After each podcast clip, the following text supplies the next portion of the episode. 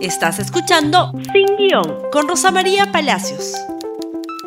Muy buenos días y bienvenidos nuevamente a Sin Guión. Hoy día vamos a hablar de lo que va a suceder el lunes en el Congreso de la República.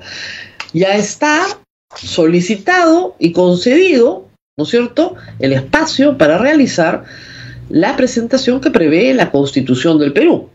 Por favor, carta de la señora presidenta del Consejo de Ministros, Mirta Vázquez, a la presidenta del Congreso para que se agende la presentación por la investidura y la presidenta de la mesa directiva, María Carmen Alba, envía el oficio a fin de informarle la fecha y hora. Lunes 25 a las 10 de la mañana estará la señora Mirta Vázquez con todo su gabinete.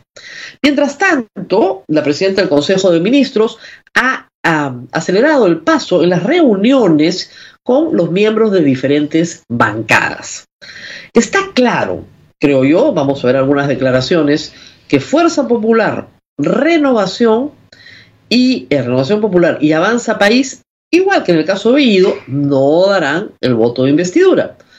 Acción Popular y APP probablemente sí, probablemente sí. El Partido Morado sí, Somos Perú probablemente sí, Juntos por el Perú sí, y una parte de Perú Libre sí. Con lo cual, la señora Mirta Vázquez tiene asegurada la confianza. ¿Por qué? Porque si este Congreso le dio confianza a Bellido, no va a gastar balas en Mirta Vázquez. Pero veamos primero qué pasó con algunos de los eh, visitantes ayer a la presidenta del Consejo de Ministros. Primero Avanza País se presentó con Hernando de Soto, que llevaba bajo el brazo un programa de trabajo, ideas, sugerencias. Pero esto fue lo que dijo el congresista Cabero en la noche en el programa La Hora N. Mira, nosotros todavía estamos evaluando cuál va a ser nuestra posición. Evidentemente, las respuestas respecto a los ministros no fueron satisfactorias, ¿no? Han cambiado Eh, varios. ¿Perdón? Han cambiado a varios ministros, quiero decir. No, no, respecto a Barranzuela, los, Ah, ministros, ok. los ministros actuales, ¿no? Eh, la- las respuestas no fueron satisfactorias, fueron sí, bueno, vamos a evaluar, vamos a ver qué se puede hacer, ¿no? Pero no han sido respuestas contundentes que, que- que puedan, digamos, eh, creo yo, darnos una respuesta satisfactoria. Eh, tendremos que evaluar si eso es condicionante o no del voto de confianza. Yo hasta ahora sigo pensando que son rostros distintos, formas distintas, pero son las mismas ideas, ¿no? Mientras no se deslinde la constituyente, mientras no se cambia la gente cuestionada, de nada sirve que tú saques a Maraví de un ministerio porque está vinculado al Movadef y luego pongas a un ministro en educación que también está vinculado al Movadef. Finalmente, las fuerzas alrededor de las ideas eh, que tiene Castillo siguen allí y las ideas radicales que tiene Castillo siguen allí. Miren, da lo mismo. Barranzuela es finalmente una excusa. Pueden traer a las hermanas de la Madre Teresa de Calcuta. No le van a dar la confianza, porque el plan es otro. Pero bueno, ¿qué más pasó? Tweet de Ed Málaga explicando por qué los representantes, los tres representantes del Partido Morado, sí iban a dar confianza. Hemos hecho énfasis en que la confianza se la damos a PCM en un contexto de gobernabilidad complicado y que seguiremos fiscalizando. Esperamos que se logre consenso para hacer cambios antes del voto de investidura. Muy bien. Cambios se refiere a cambios ministeriales, pero está diciendo, por favor, sácame al ministro de Educación y al ministro del Interior, lleguemos a ese consenso, pero te vamos a dar igual el voto de investidura. Claro. Muy bien. Renovación Popular no asistió con el almirante Montoya, que está de viaje, pero sí estuvo el almirante Cueto. Y veamos sus eh, declaraciones en un tuit luego de estar ahí. Eh, a Mirta Vázquez le hemos visto, que le hemos dicho, debe ser, le hemos dicho que tanto el ministro del Interior como el de Educación no vayan con ella en su gabinete por los serios cuestionamientos. Está clarísimo, no le van a dar la confianza, pues. Ni aunque no los lleve, ¿ah? ni aunque no los lleve. No se la va a dar ni Renovación ni Avanza País, pero se van a asegurar de que sí tengan los votos, pues. Porque no quieren bajarse tampoco al gabinete. Esto funciona así, así funcionó con Bellido y así puede funcionar ahora. Eh, y hay que decir también que faltan algunas bancadas. Mirta Vázquez se reúne hoy con Acción Popular. Esta reunión es importante. Mirta Vázquez eh, se reúne hoy a las 4 de la tarde eh, para hablar de la reactivación económica, la generación del empleo, la lucha contra la pandemia, bla, bla, bla, bla, bla. La discusión es que si le dan la investidura o no. ¿Qué pasa con el voto de investidura? Que eso no lo han podido pues, modificar los eh, constitucionalistas que tenemos en el Congreso que creen que por ley puedes reformar la Constitución. Eh, ya mucho, ¿no? ¿Qué dice la Constitución? La Constitución obliga al primer ministro, lo obliga, no es opcional, lo obliga a hacer cuestión de, confianza, de confianza de la política general de gobierno que presenta. Y el Congreso le tiene que dar confianza sobre la política general de gobierno que presenta. Esa es obligatoria. No hay forma de salirte.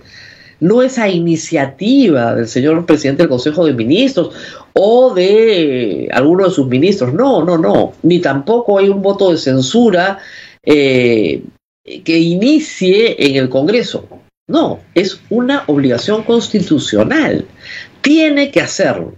Esas el Congreso va a decir siempre que sí. Siempre que sí. Porque son obligatorias.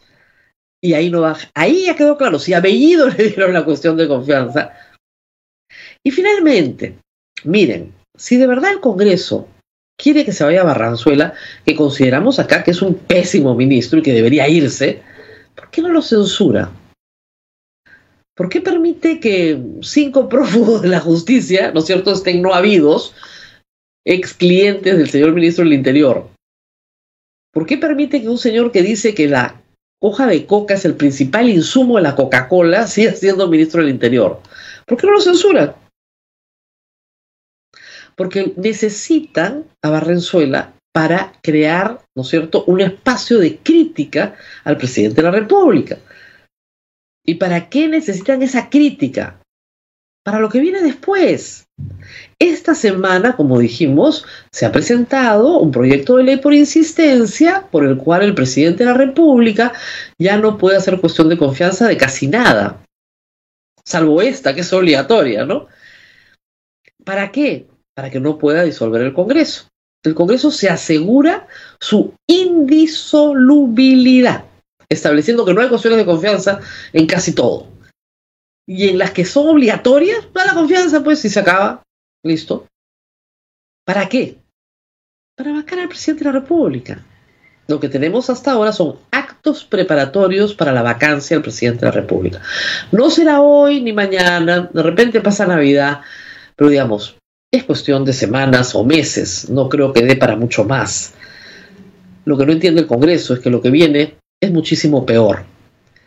Desde que se inauguraron estas vacancias masivas, ¿no es cierto? La presidencia de Pedro Pablo Kuczynski duró 20 meses, la presidencia de Vizcarra 32, 33, la de Sagasti 7 meses, y acuérdense ustedes que también querían vacar o censurar a la mesa directiva con mayoría simple. Y hemos tratado de impedirlo varias veces. Estamos en una progresión hacia abajo. Entre que censuraron al ministro Jaime Saavedra y forzaron a renunciar a Pedro Pablo Kuczynski, pasaron 18 meses. Pero entre que censuraron el gabinete de Cateriano y vacaron a Vizcarra, pasaron cuatro meses. Acá vienen hechos que van a ser muy rápidos. La decisión está tomada. Hay que vacar al presidente de la República. Otra vacancia express. Y a Dina Boluarte también. Mientras tanto, vamos a ver hoy día en el Congreso reformas políticas a la reforma electoral. Ya no hay primarias, las cúpulas en los partidos van a seguir dictando todo lo que tienen que dictar, viene eso inmediatamente, y luego verán que se resucita un proyecto de reforma constitucional para el cual están gestionando los votos con eh, probablemente Vladimir Cerrón. ¿Para qué? Para que si, se, si el presidente de la República es vacado y la vicepresidenta es vacada, no se convocan elecciones generales, sino que el Congreso permanezca como indisoluble por cinco años y solo se vote por presidente y plancha presidencial. Eso es lo que viene. Una vez que tengan eso todo ordenadito, bueno, ya saben lo que va a pasar. La eh, señora Mirta Vázquez ayer en conferencia de prensa anuncia que el Ejecutivo, veamos por favor la noticia, el Ejecutivo demandará la inconstitucionalidad de la modificación legal y no constitucional de la cuestión de confianza en el Congreso. ¿Por qué? Porque cambia, desnaturaliza completamente lo que dice la Constitución. Y esto fue lo que dijo la señora Mirta Vázquez. Por favor, escuchemos sus declaraciones queremos desde el Gobierno reafirmar hoy nuestro compromiso de diálogo y de concertación con el Poder Legislativo. No vamos a bajar los brazos en nuestro intento por llegar a un relacionamiento adecuado, respetuoso en el marco democrático y del equilibrio de poderes. Por eso el día de hoy nosotros reafirmamos esa apuesta de trabajo conjunto. Quiero empezar eh, esta conferencia de prensa señalando algunas decisiones que hemos tomado el día de hoy en el Consejo de Ministros y quiero empezar informando respecto justamente a eh, una decisión en relación a lo aprobado el día de ayer por el Congreso de la República.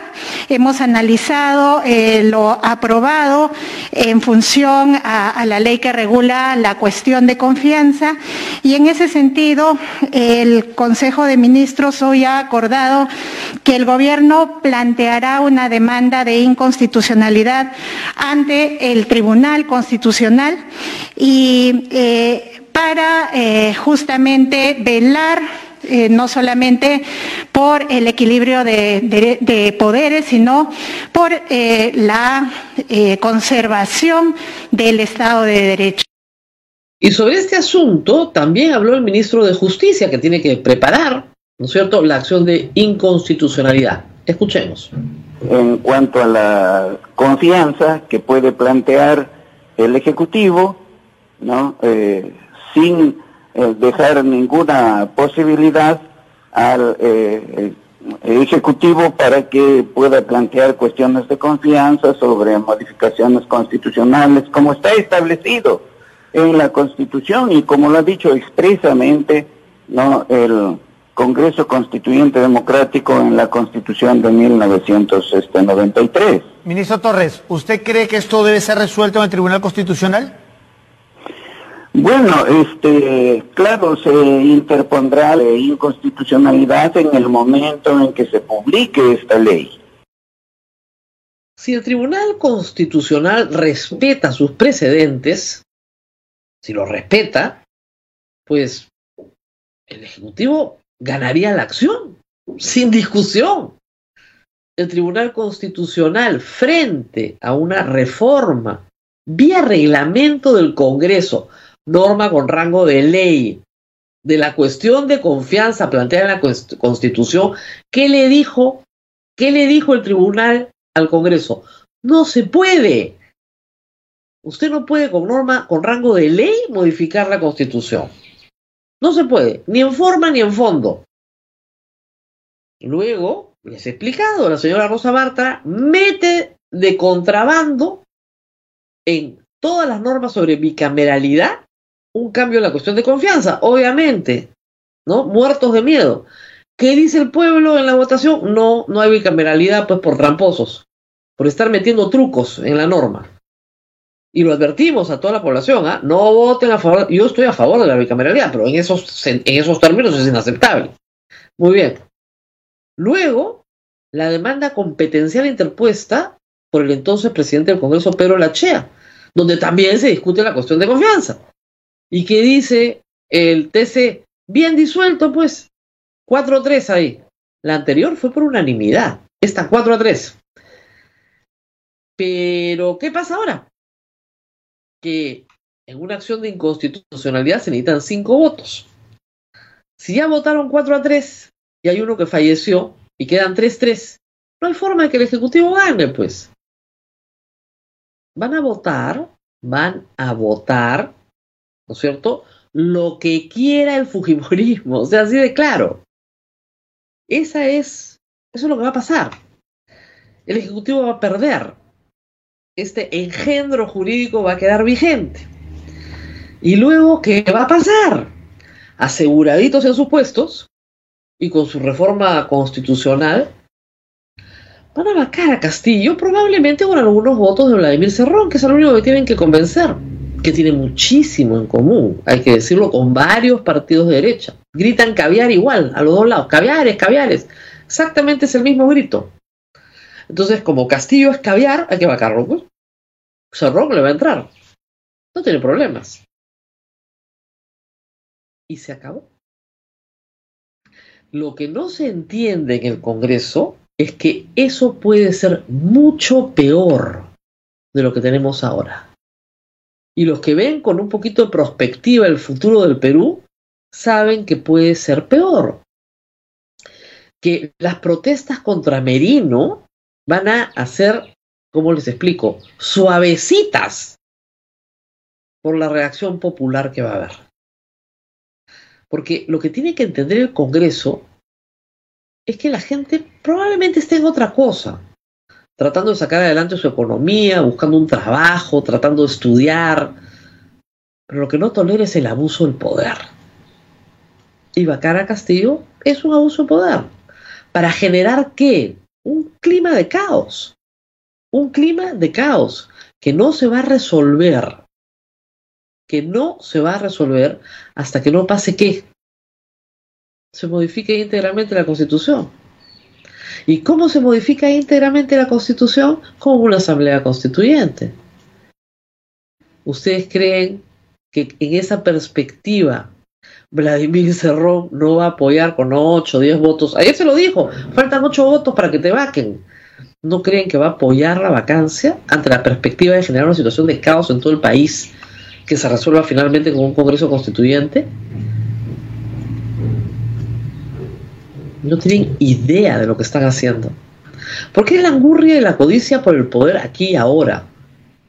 Es el no tener valores democráticos y no aceptar que Pedro Castillo ganó las elecciones, le guste o no le guste.